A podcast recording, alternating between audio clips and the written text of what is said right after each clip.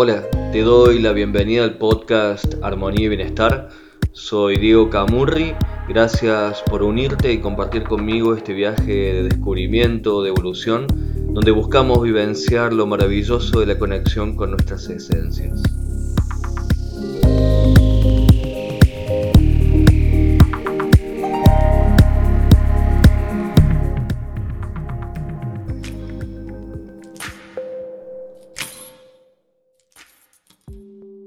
Hola, espero que estés muy bien. En este episodio vamos a hablar de qué hay detrás de los celos. Los celos son un sentimiento natural, como la tristeza, el miedo. No obstante, sentirlos o ser celados en frecuentes ocasiones puede hablar de una patología que más que mantener unida a la pareja provocará conflictos y toxicidad. Por el contrario, saber manejar las emociones que subyacen a los celos establecer mecanismos de comunicación y confianza, así como la asertividad, son la mejor manera de sobrellevar el tema en una relación de pareja sana. ¿Qué son los celos? Aunque los celos parten de un deseo de posesión sobre el otro, suelen considerarse un medidor de amor. Quien no cela a su pareja se dice no la quiere lo suficiente, pero esto no es necesariamente así.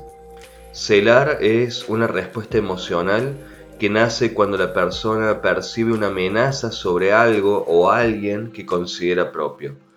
Esto hay que tomarlo con reserva, ya que no parece muy saludable suponer que se puede poseer al otro como si fuese un objeto y luego celarlo porque se cree que se está perdiendo.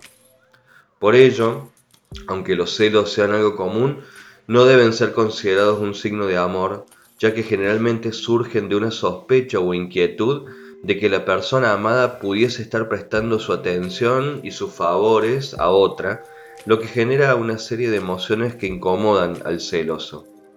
Los celos van más allá de ser un detalle para recordarle al otro que se le ama.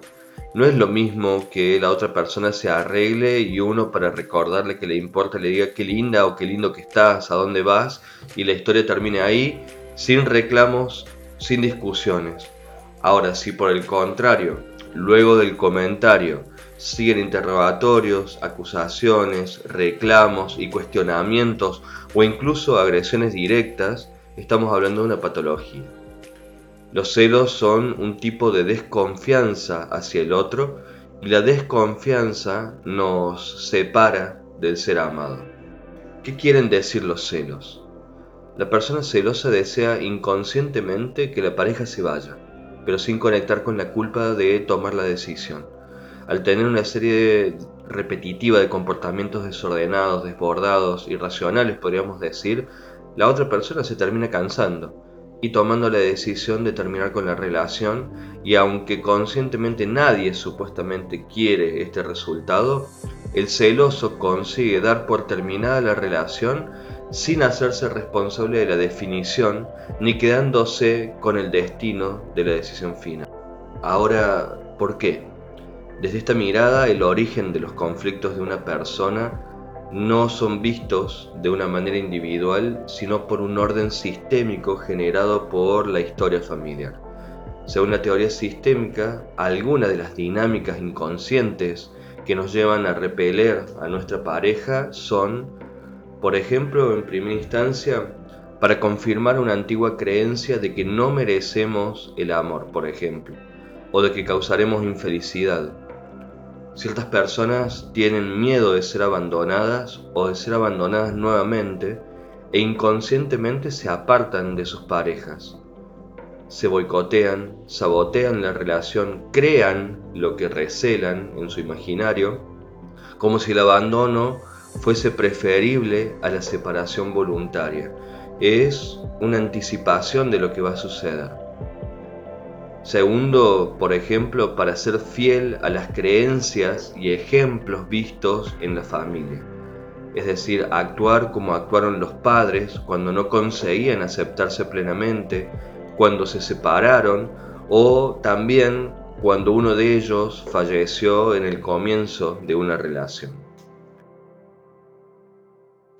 Otra alternativa puede ser esto que se le llama una operación de identificación inconsciente con otra persona perjudicada por los mandatos del sistema. Por ejemplo, alguien que no tiene pareja porque tiene que cuidar a los padres ya ancianos, entonces otra persona del sistema, por ejemplo un sobrino o una sobrina, se identifica inconscientemente con ese tío o con esa tía y tampoco logra formalizar una relación de pareja.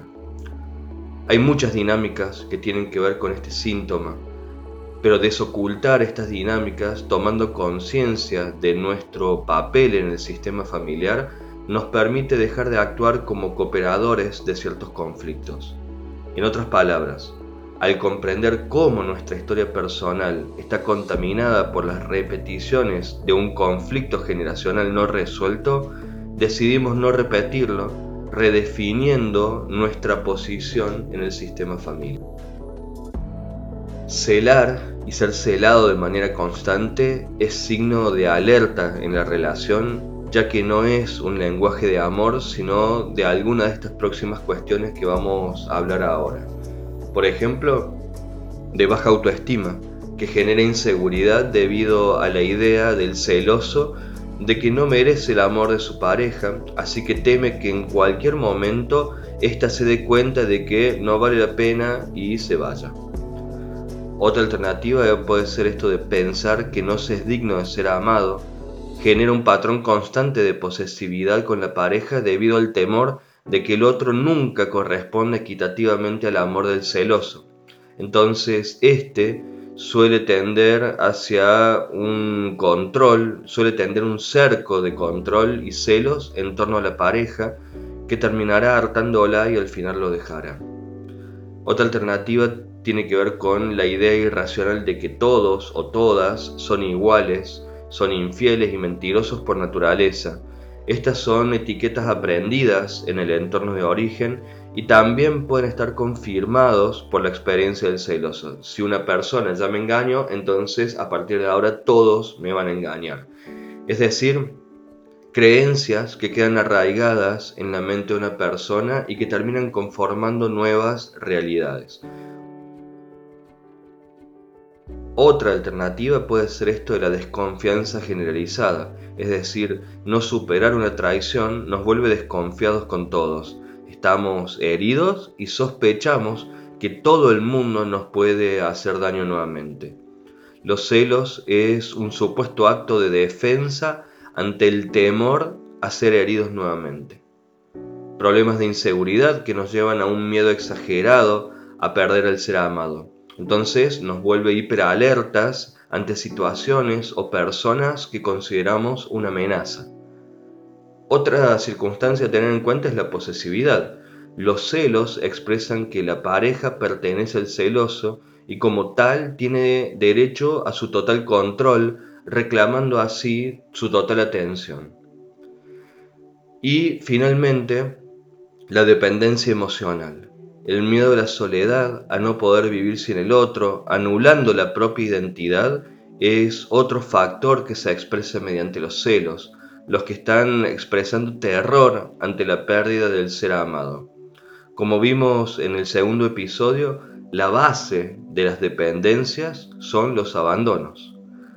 Así podemos identificar que detrás de los celos se encuentra la inseguridad, la baja autoestima, la desconfianza, el miedo, la dependencia emocional y también la historia transgeneracional. Entonces, ¿son malos los celos? Bueno, como dijimos anteriormente, siempre hay una posibilidad de que existan los celos en la pareja, pero el grado de toxicidad están vinculados a cómo se siente cada miembro de la pareja durante la escena de celos y el tiempo subsiguiente, el grado de angustia y de violencia que se puede experimentar a causa de los celos. Si los celos, acompañados de reclamos y acusaciones, le hacen sentir reprimido, atrapado, juzgado, humillado, denigrado, entonces estamos hablando de un elemento tóxico que se ha colocado en la relación de pareja y es necesario erradicarlo. Esta clase de celos es patológica y requiere una atención profesional. Asimismo, quien cela vive en constante angustia, temiendo que pueda perder a su ser más preciado. Una angustia debida a la posibilidad de que algo malo pase, que genera un patrón repetitivo que puede volverse un trastorno de ansiedad, lo que impide disfrutar del presente con el ser amado. Estas situaciones provocan conductas que alejan cada vez más a la pareja, aumenta la desconfianza y la inseguridad hasta que la relación acaba por romperse. Lo anterior nos puede llevar a concluir que los celos no son sanos. No obstante, temer la pérdida del ser amado o sentirnos inseguros por una amenaza concreta o desconfiar después de una traición o mentira puede considerarse lógico. La cuestión es el peso que se le da a la situación, cómo lo vivimos y el equilibrio con el que lo tratamos individualmente y en pareja. La mejor manera de disminuir la intensidad de los celos es dejar de interpretarlo como un drama y comenzar a expresarlo y a hablarlo y tratarlo como una experiencia de sufrimiento emocional que es posible de transformar, para lo cual será necesario ser honesto con uno mismo y abrirse con el otro de manera simple y sincera, porque la sinceridad en sí es un antídoto del deseo de manipular y controlar al otro. La sinceridad es un antídoto del deseo de manipular y controlar al otro. Al conversar con nuestra pareja sobre la experiencia de los celos, dejaremos de usar nuestro sentimiento como un arma de defensa o de ataque para mantener a nuestra pareja bajo control. Si usamos los celos como un medio de controlar a nuestra pareja, acabaremos apartándolo cada vez más de nosotros.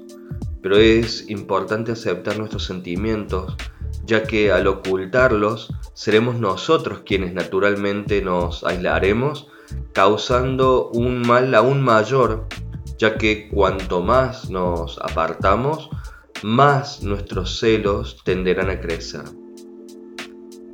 La desvalorización de sí mismo es una de las causas más importantes de los celos intensos. Las personas que deseen crecer y desarrollarse necesitan profundizar sus conflictos emocionales y saben que a partir de ello es posible avanzar en el proceso de autoconocimiento.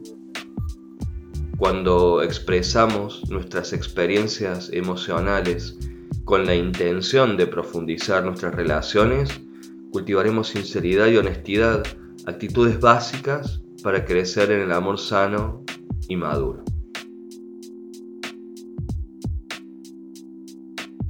Espero de corazón que este episodio de hoy te haya gustado y que te sea útil de ahora en más. Y si sabes de alguien que esto le pueda ayudar, por favor compartilo, que se expande el mensaje. Espero con mucho placer tus comentarios, críticas, propuestas, sugerencias sobre los temas que desees que incorporemos en los próximos episodios. Muchas gracias por tu apoyo. Para conectarte conmigo, para mandarme tus comentarios, tus críticas, tus propuestas, tus sugerencias, tener una entrevista o una consulta privada conmigo, me podés encontrar en Facebook e Instagram como arroba camurridiego. Sentite libre de contactarte conmigo para lo que desees. Espero que estés muy bien. Te mando un abrazo de alma.